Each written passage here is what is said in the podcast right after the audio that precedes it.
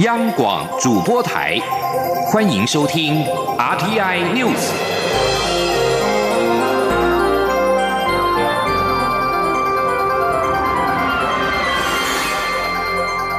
听众朋友您好，欢迎收听这节央广主播台提供给您的 RTI News，我是张顺祥。蔡英文总统表示，有人问他要把国家带到哪里，国家的方向只有一个。并说，台湾是主权国家，人民有独立行使的意志，也有自由的选择，没有指腹为婚这件事。高雄市长韩国瑜日前接受媒体访问时质疑，蔡英文总统不接受九二共识，不爱中华民国，不敢台独，到底要把国家带到哪里呢？韩国瑜还以婚姻比喻台湾跟美国、日本和中国大陆的关系，其中他形容中国大陆跟台湾是指腹为婚。蔡总统十四号在脸书发文表示，国家的方向只有一个，就是自由、民主、安全跟繁荣。身为总统这两年多来，每天的工作就是努力的壮大台湾，强化国安。此外，针对台北市长柯文哲的“两岸一家亲”跟高雄市长韩国瑜的“你侬我侬”，陆委会表示，无论哪种说法，重点是要拒绝恐怖情人。陆委会强调，两岸政策是中央的职权，地方拼经济的同时，也应该护民主、顾主权。而且，台湾的主流民意是支持政府的两岸政策，没有接受中国大陆片面设定的九二共识。请记者王兆坤的采访报道。陆委会发言人邱垂正表示，中共一再以武力恫吓威胁，打压台湾国际生存空间。当前又推动矮化台湾的一国两制台湾方案，企图消灭中华民国，这应该不是两岸一家亲、你侬我侬的做法。邱垂正指出，无论先有后婚还是你侬我侬，重点是一定要拒绝恐怖情人。他说，两岸政策是中央的职权，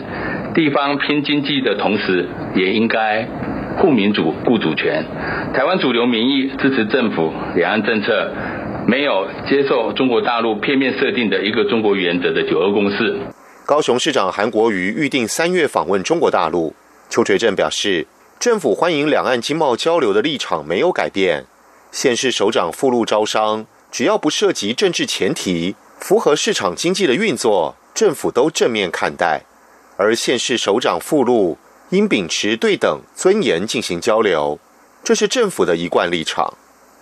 邱垂正指出。两岸之间如果属于民间采购的商业行为，基本上没有受到《两岸人民关系条例》的限制。两岸条例处理的是公权力事项及政治性议题，现市首长附录要遵守两岸条例相关规定。邱垂正强调，尊重地方政府拼经济的需要，也期待中央地方一条心，一起拼经济、护民主、顾主权。这样才能维护台湾最大的整体利益。此外，国民党主席吴敦义表示，国民党未来如果执政，可能洽签两岸和平协议。邱垂正对此回应指出，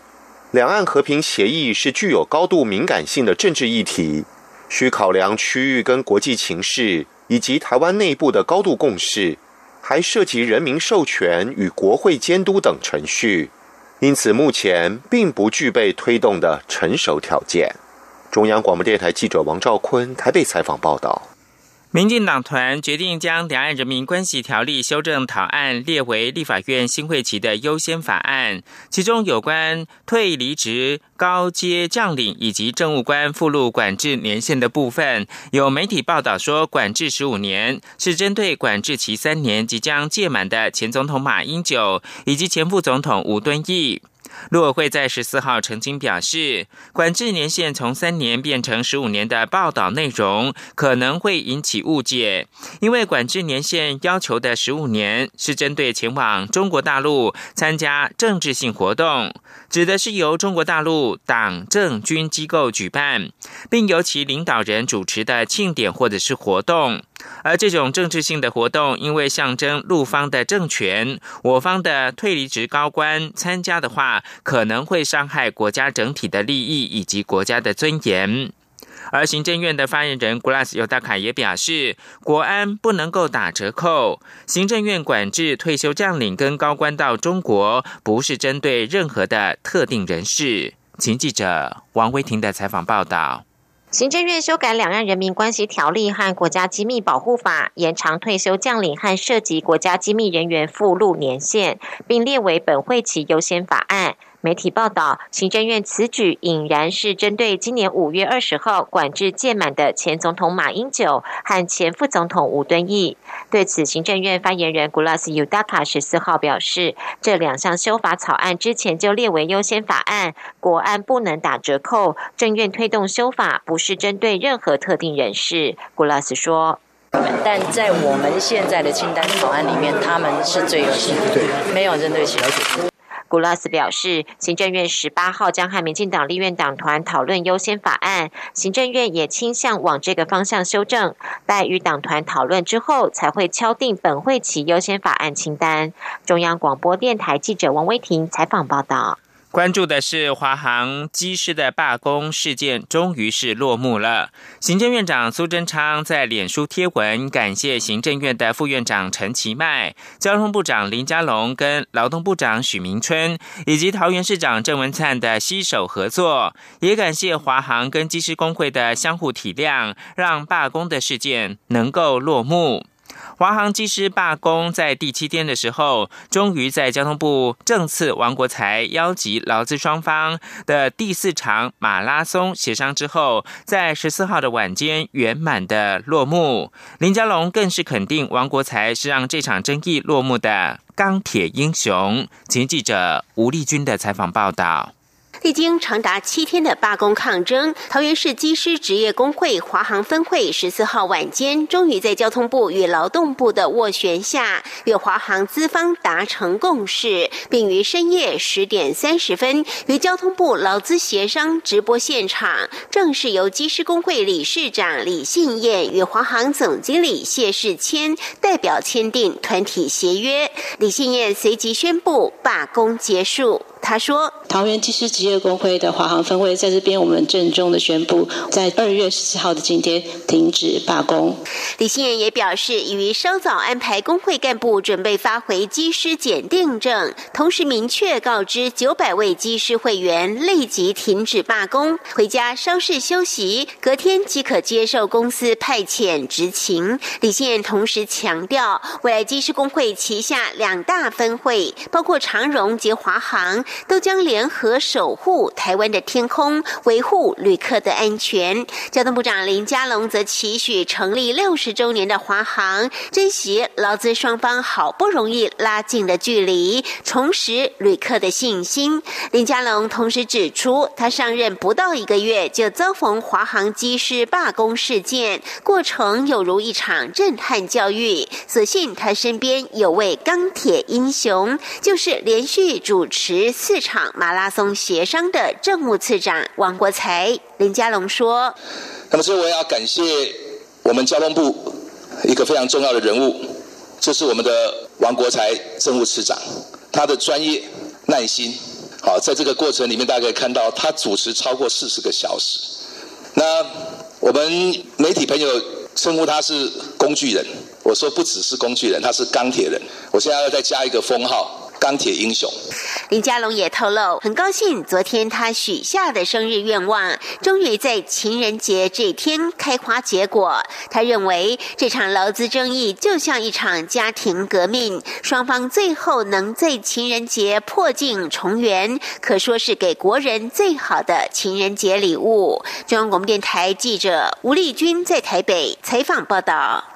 台湾基督长老教会牧师高俊明在十四号的傍晚辞世，享受九十岁。蔡英文总统跟行政院长苏贞昌以及立法院长苏家全同表哀痛跟不舍。总统府发言人张敦涵表示，从传道的牧者到挺身对抗戒严的威权，高俊明一生所传达的不只是上帝的爱。是对土地的情，更是民主的光。而他的一生勇敢的背影，将永留在后世心中，仿若荆棘焚而不毁。张敦涵表示呢，得知高俊明辞世的消息，蔡总统质感哀痛跟不舍，更认为这是国家的损失，感念高俊明对台湾的奉献。总统也愿高牧师安息主怀，并期盼高俊明的夫人保重身体，节哀珍重。行政院发言人古拉斯尤大卡转述，苏贞昌表示，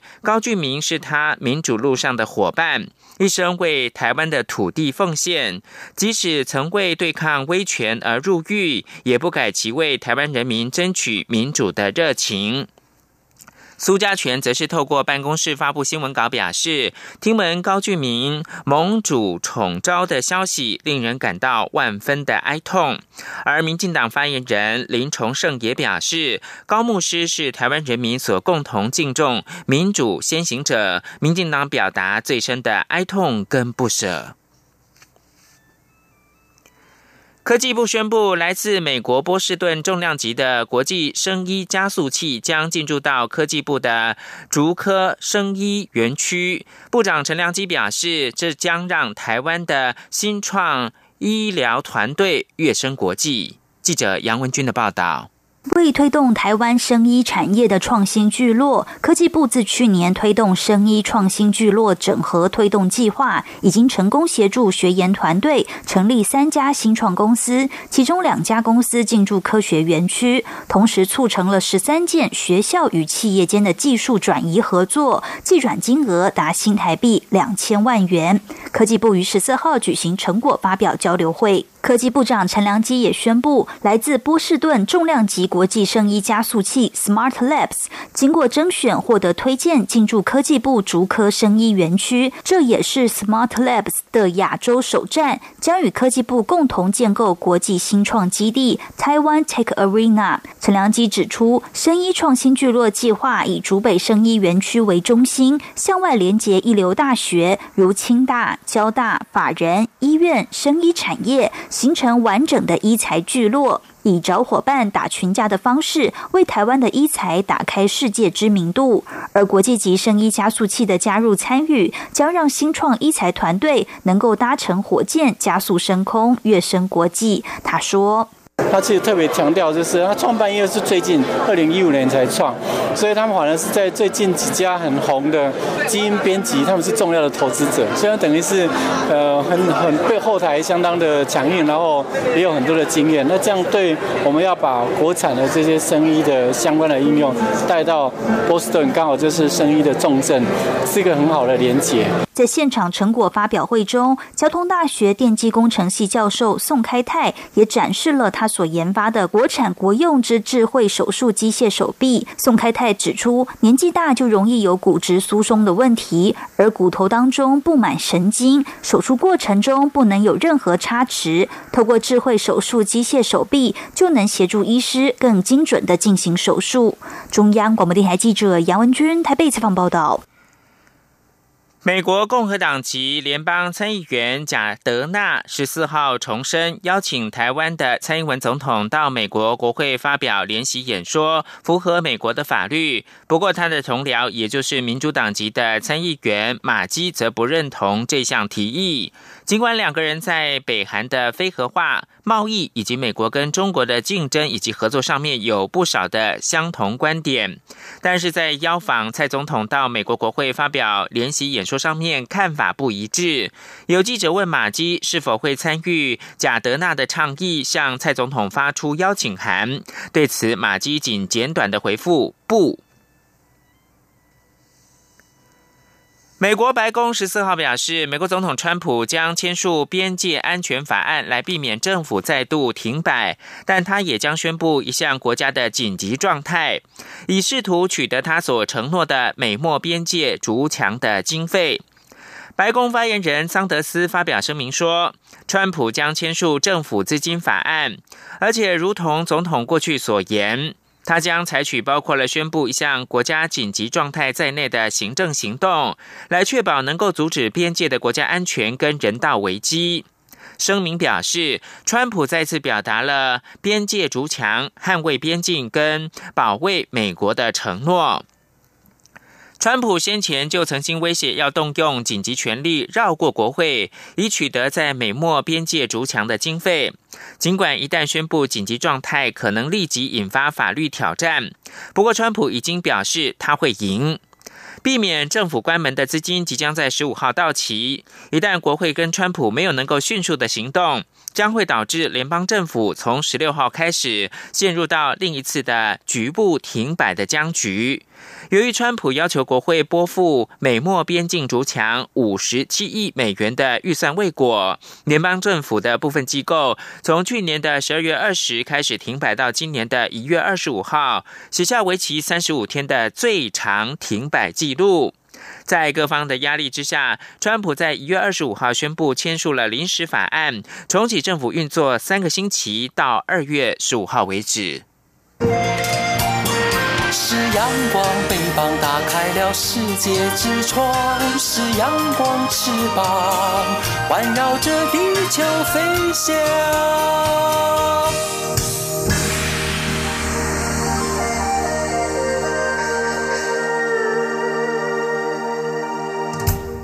现在是台湾时间清晨的六点四十六分，我是张顺祥，继续提供新闻。关注的是英国，英国首相梅伊重新协商脱欧协议的策略。十四号晚间在国会进行象征性的表决，结果有三百零三票反对，两百五十八票支持，以四十五票之差让梅伊再尝挫败。反对党，也就是工党的党魁科宾表示。梅伊不能够继续的忽视国会，只顾着朝三月二十九号无协议脱欧的结果直冲而去，不能够再继续浪费时间。他也呼吁梅伊应该要有更完善的计划，避免无协议脱欧的悲惨后果。接着把新闻焦点回到台湾，农委会为了鼓励青年从农，提出了多项的好康，其中之一就是创业贷款利率只要百分之零点七九。请记者陈立信宏的报道。台湾农村长期以来面临人口老化的问题，为鼓励青年投入农业经营，农委会从二零一二年开办青年从农创业贷款，提供青年从事农业所需要的资金。近七年来，已经贷放新台币三十多亿，加惠两千一百多户青农。光是去年的贷放额度就占了总贷放金额将近一半，加惠的农民也有一千一百多户。不过，这些青农在贷款时，也常因为是初次投入农业，手边没有担保品，而遭到金融机构拒绝。农委会主委陈吉仲力挺青农，结合农业金库、农信保以及农业金融局，要求农信保针对没有担保品的青农提供保证，协助其向农业金库顺利贷到款项，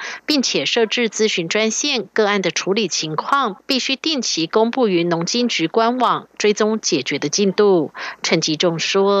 所以才为什么要设专线？是因为实际上最后青龙可能还是贷不到款。我可以具体的举例，是我最近一个多月至少遇到十起贷不到款的案例，所以我才会请我们农业金库、农信保跟农金局公布那个专线。那个专线只要农民打了，做记录，每个礼拜公布所有的进度，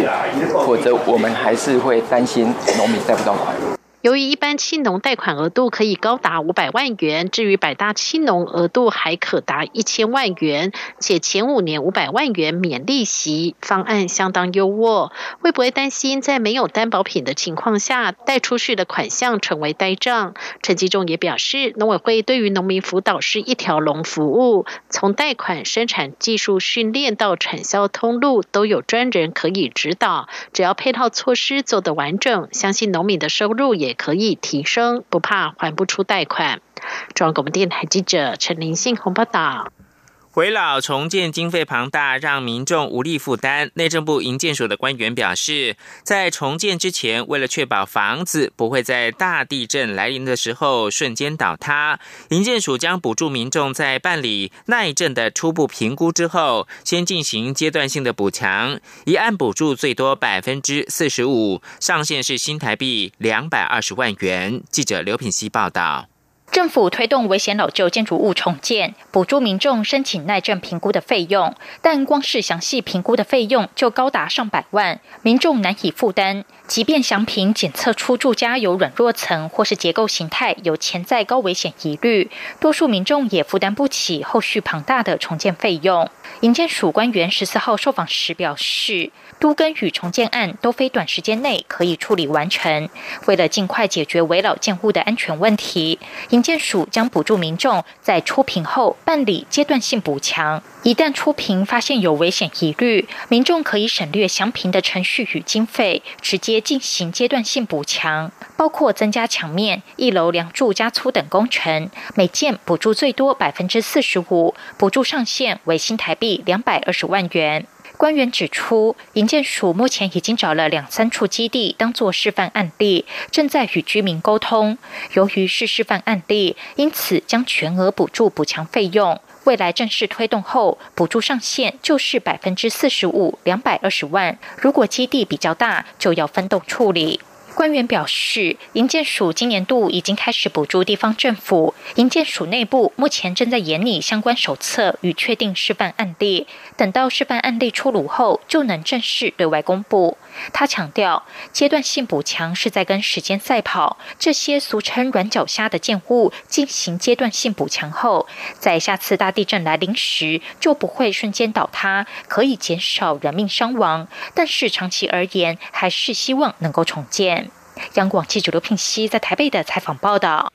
交通部观光局推出的暖冬旅游方案获得回响，观光局预计在二月底三月初提出春游国旅补助的方案，尤其将针对青年自由行还有乐龄团体的旅游提供补助，让国旅能够淡季不淡。记者王卫婷报道。交通部观光局去年底推出暖冬旅游补助方案，挹注超过新台币八点四亿元，鼓励民众前往宜兰、花莲、台东、高雄和屏东等地旅游，超过一百二十六万人享受暖冬补助优惠。相关县市住房率也提升将近三成，估计已经带动四十八亿元的观光效益。今年一月一号到三十一号，再推出扩大国旅暖冬游方案，挹注十三亿元经费，扩大国内旅游补助范围，推估观光效益超过六十七亿元。蔡英文总统日前表示，国旅补助将成常态性旅游补助。观光局也说，会针对国旅第二季与第四季淡季推出补助方案。观光局长周永辉十四号在行政院表示，将于二月底三月初推出春游的国旅补助方案，尤其会针对青年和乐龄族提供鼓励旅游措施。周永辉说：“所以我们在推出来的新的这个淡季不淡的这样子的一个构想。”诶，确实有几个主轴。那么第一个主轴，我们就是希望自由行的部分多鼓励年轻朋友。那我们是跟经济部的定义一样，青年朋友是四十岁以下，我们希望有一个额外的一些措施。那么还有就是乐龄的部分，哦，乐龄的部分是主要以团游为主，就六十岁以上一些团游。那么跟商圈、跟游乐业或者是旅馆业。一定要跟地方政府来链接。周永辉表示，春游补助方案也会结合台湾好行、台湾关巴、台铁和高铁的优惠，搭配今年小镇旅游的主轴，加强行销台湾四十座小镇，鼓励民众深度旅游。他指出，今年第四季时会检讨第二季的执行效果，和地方政府讨论，再推出有地方特色的方案。中央广播电台记者王威婷采访报道。国民党总统初选的机制模式到底该如何进行，成为近期国民党的重要议题。党主席吴敦义表示，党员应该有表达党籍候选人的权利，以及民调可能会有吊诡之处的说法，让外界认为全民调模式已经出局。不过，吴敦义强调，他不知道什么出局，但初选的机制一定要审慎考虑。记者肖兆平的报道。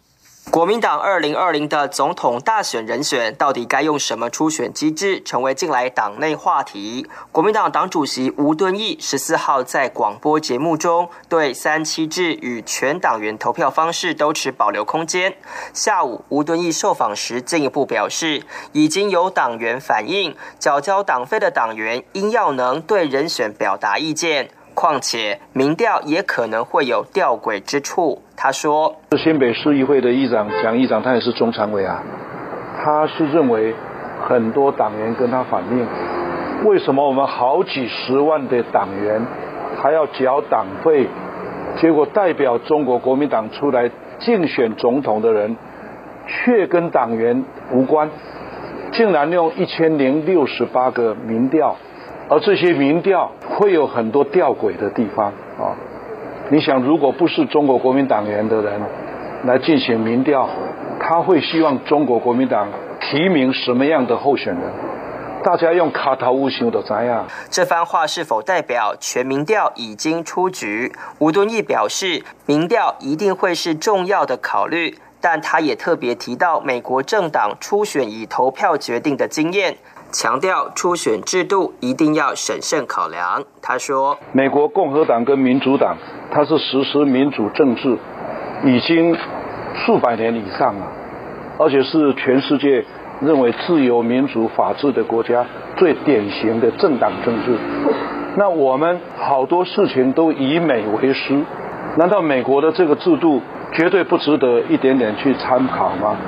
所以我觉得一定要很审慎考量。由于党内有人建议总统提名人应同时为党主席身份，吴敦义表示同感，也说会交由智库单位进一步演绎。中央广播电台记者肖兆平采访报道。而台中市长卢秀燕表示，如果总统大选采用比例制，是有一点倒退的做法。除了支持国民党以全民调方式决定人选之外，卢秀燕也希望党内尽快在三四月就能够完成提名作业，因为时间拉得越长，只是增加党内的虚耗。十七世纪闽南西班牙语的词典，清大出版社是复制出版了。对于现代学者了解四百多年前西班牙跟闽南人士互动交流，有极大的帮助。记者江昭伦的采访报道。政府大力推动西南向政策，让学者有更多机会在东南亚国家寻找与台湾相关的文献资料。清大历史研究所副教授李玉忠与中央研究院台湾史研究所副研究员陈松仁等学者，去年四月就在菲律宾马尼拉的圣多马斯大学档案馆里，见到一份距今约四百年的西班牙闽南语词典手稿。李玉忠指出，该手稿共有一千一百零三页，约两万七千个词条，推测是由西班牙人与当地闽南华人共同编写。至于编辑年代，由于手稿中出现基隆淡水词条上的西文记载是西班牙人所在的土地，可推断手稿编写期间为西班牙占领北台湾时期，也就是一六二六年到一六四二年之间。李玉忠强调，该份手稿之所以重要，在于词典内容包含西班牙语、闽南语与官话对照。甚至包含南岛原住民族语词汇，提供现代人对于十七世纪西班牙人、东亚闽南人与原住民一些日常生活的认识。李玉忠说：“这些里面保留了很多古代的，呃，就十七世纪的闽南语的重要的词汇。它这些词汇到现在呢，我们还还在使用。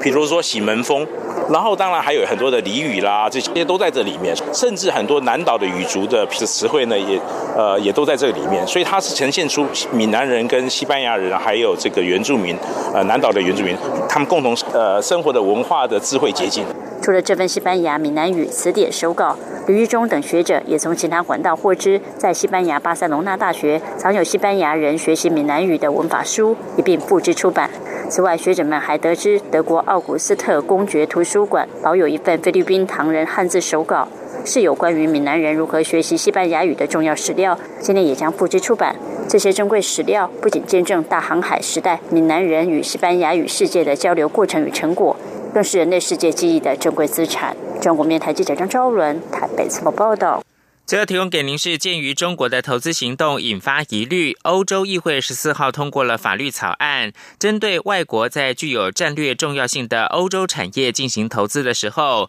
欧洲联盟成员国政府获准拥有新的审查权利。欧洲议会放行的有限权利，目的是为了保护水运输、通讯跟科技等欧盟产业，其中科技业包含了半导体、人工智慧跟机器人的技术。按照法律规定，一旦外国投资案涉及到公共秩序或安全的话，欧盟国家必须要将相关资讯提供给其他的成员国。以上新闻由张顺祥编辑播报。